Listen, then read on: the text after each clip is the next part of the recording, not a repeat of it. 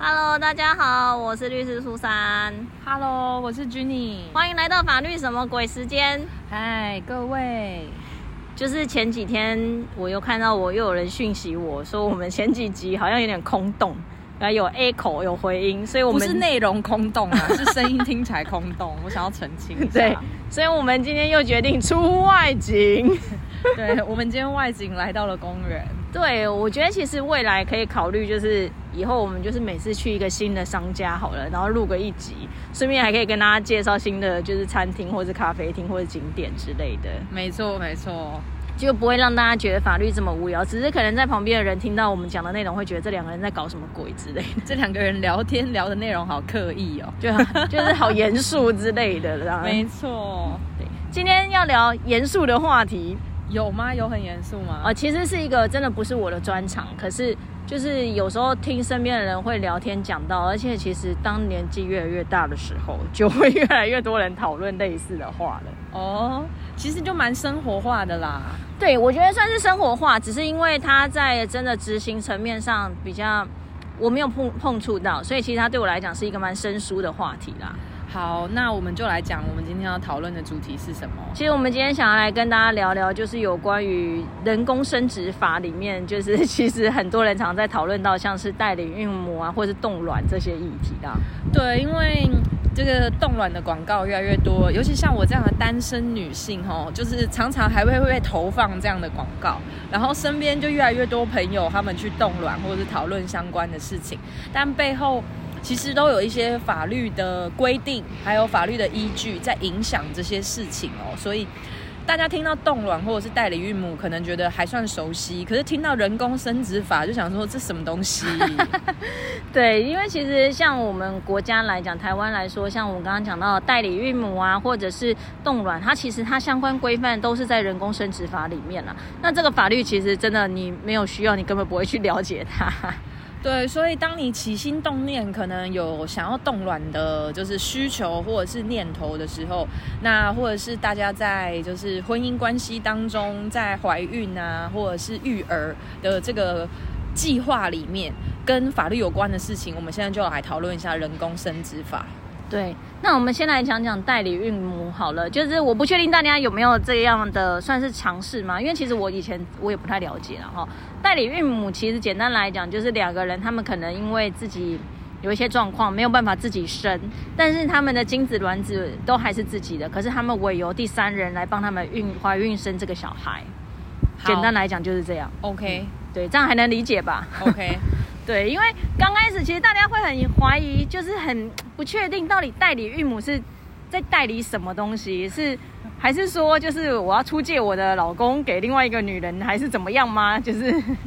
大家多少会有点 confuse，所以先来跟大家稍微解释一下。对那应该是说，呃，这一对想要呃孩子的男女，他们呢有健康的精子和健康的卵子，但是是透过人工受孕的方式形成的受精卵的胚胎，但把它放进他们代理孕母的子宫里。对对对对对对对对，简单来诶、比较专业一点讲，大概是这样。那这是以台湾目前的一些。诶，应该说以台湾的人工生殖法里面的规定呢，我们去推算出来、推演出来的一个理论定义啦，哈。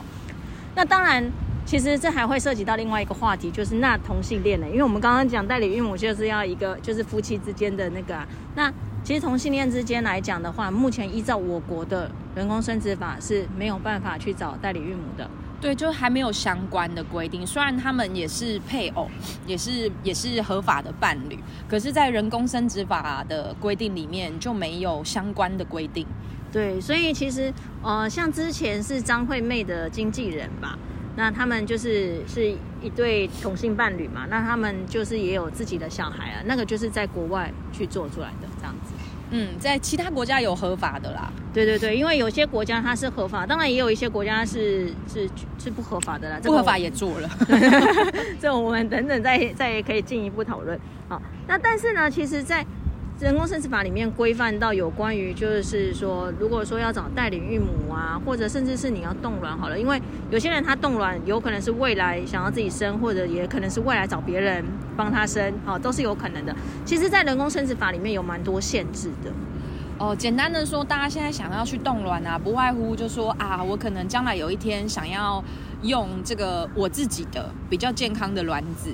就是我自己生也好，跟我的伴侣一起生也好，还是我有没有可能找代理孕母呢？总之，时间不等人，想要留下现在健康的卵子才去冻卵。但是真的要用的时候，居然会有一些些法律上的美角要注意，这就是我们现在要讲的。对，其实，在我们人工生殖法里面啊，就这个部分啊，有蛮多相关的规定。你看，我就跟大家讲，我们现在在外面，所以就是会有一些其他人的聊天声音。好，二路人已经经过了，我们继续说冻卵之后想要拿来用的时候怎么办？对，因为其实依照我们人工生殖法相关规定，它会要求是要是夫妻，对，要有合法的夫妻才能去使用这个，就是就是你未来如果要使用的时候，就是必须要有一个夫妻身份。对啊，大家这是第一个条件，就是你要用这个卵的时候，你自己必须有婚姻关系存在，有效。那其实这个地方就会有一点尴尬，因为我们就说你要有一个婚姻关系存在嘛。那如果说我今天冻卵，可是呃，同样的我的配偶可能他也有去冻他的精子之类的吧。可是他如果过世了呢？那我们在法律上会讲，就是人死亡了以后，他的婚姻关系有可能是消灭。所以在这个地方其实就会有一点争议存在了。哇，这根本就是连续剧里面和电影里面会发生的剧情，但真的有可能发生呢。对啊，那其实再来除了这以外，他还会要求，就是说你们必须是夫妻，真真的有不能生小孩的一个情形，或者就是可能你是有什么先天的很重大疾病啊之类的，好到真的不能自己生的情况下，所以这听起来像是一个限制，你不能基于自己的自由意志决定要不要人工生殖，你必须要在呃法律上证明你有一些些不能自己怀孕的。条件存在才能够使用，对啊，所以其实这个地方就会稍微有点困难，你还要去想办法去证明说，哦我生出来的小孩可能会是有问题的，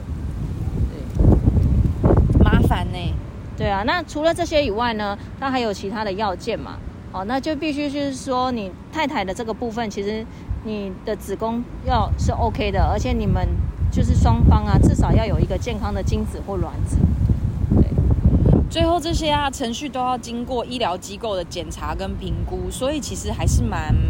花费时间跟花费心力的。而且我不知道大家知不知道，其实你如果冻卵啊，那个保存的费用其实也是不便宜的。就是冻卵并不是冰在冷冻库里就没事哦，卵子是一个需要被好好就是对待跟保存的，就是特殊的条件的东西，所以其实它也是有一定的成本存在。然后再加上，如果以台湾的法律来讲，它将来要使用的时候，你必须要留意这些法律的规定，这样。对啊，所以其实呃，它是一个就是真的在台湾来讲，或许有一些就是呃，像君妮一样这样优质的，目前是单身的女性这样子，然后想说我要为我自己保留我的现在健康的卵子。其实，在台湾真的有不少人在讨论，可是真的大部分好像都不是在台湾做居多了。哇，对我真的是有听到身边有一些朋友，他们后来选择到其他可以合法寻找代理孕母，或者是。呃，没有婚姻关系也可以人工生殖的国家做冻卵的手续，而且讲到这个，我就突然想到，我之前也有听过人家去捐卵，然后呢，他们说捐卵其实很辛苦。他不像男生，男生可能就是就是拿个小瓶子进去一个房间，然后给你一本书或是什么，然后搓搓搓搓搓就有东西这样子。女生其实要捐卵，就是要取一颗卵子出来，其实是蛮辛苦的，就是要花很多时间，然后也不容易取这样子。嗯，所以原本要做这件事情，不论是你事前的研究，或者是自身的准备，然后人体本身，女生的身体本身要做出的，怎么讲？付出或者是牺牲都是存在的，就其实真的也是蛮辛苦，不论是在哪个方面啊，身体上或者是你在荷包上，都还算是蛮辛苦，各方面都有成本。对啊，那至于未来我们在人工生殖法这边会不会再把它的条件要件放宽，这些其实很难说，因为这个问题其实我觉得好像一直都持续不断的有在讨论，只是说它好像到现在为止都没有再更进一步的，就是让大家觉得说好像更容易或是怎么样。对，听起来目前在台湾要呃人工生殖要冻卵，就是以现有的规定，我们来去做相应的措施，就是想办法符合法律的规定这样子。嗯，那只能说，因为其实现在大家都说，现在不婚族越来越多啦，或者是高龄的产妇啊，高龄怀结婚的啊，都蛮多的。其实人工生殖法，我觉得它是未来是一个蛮可以去研究，甚至是发展的一部法律。那就是说，看看未来的发展怎么样喽。对啊，甚至也可以想想，有那些再婚的啊，他们也有这样子的需要的时候，是不是有更弹性的选择？这样。嗯，今天就真的是一个跟大家随聊法律的一个概念。有没有呃，我们的听众对于人工生殖还有冻卵有相关疑问的，欢迎来讯来讯。对啊，或者是也可以帮我们科普一下，真的，我们其实也很想要多了解这相方面的一些相关的问题，这样子。对，那无论如何，希望大家就是快乐的，就是过自己的生活。真的可以自由的决定很多事情，其实感觉还不错哦。那我们这一集就到这边喽，我们下个礼拜再再见喽，拜拜。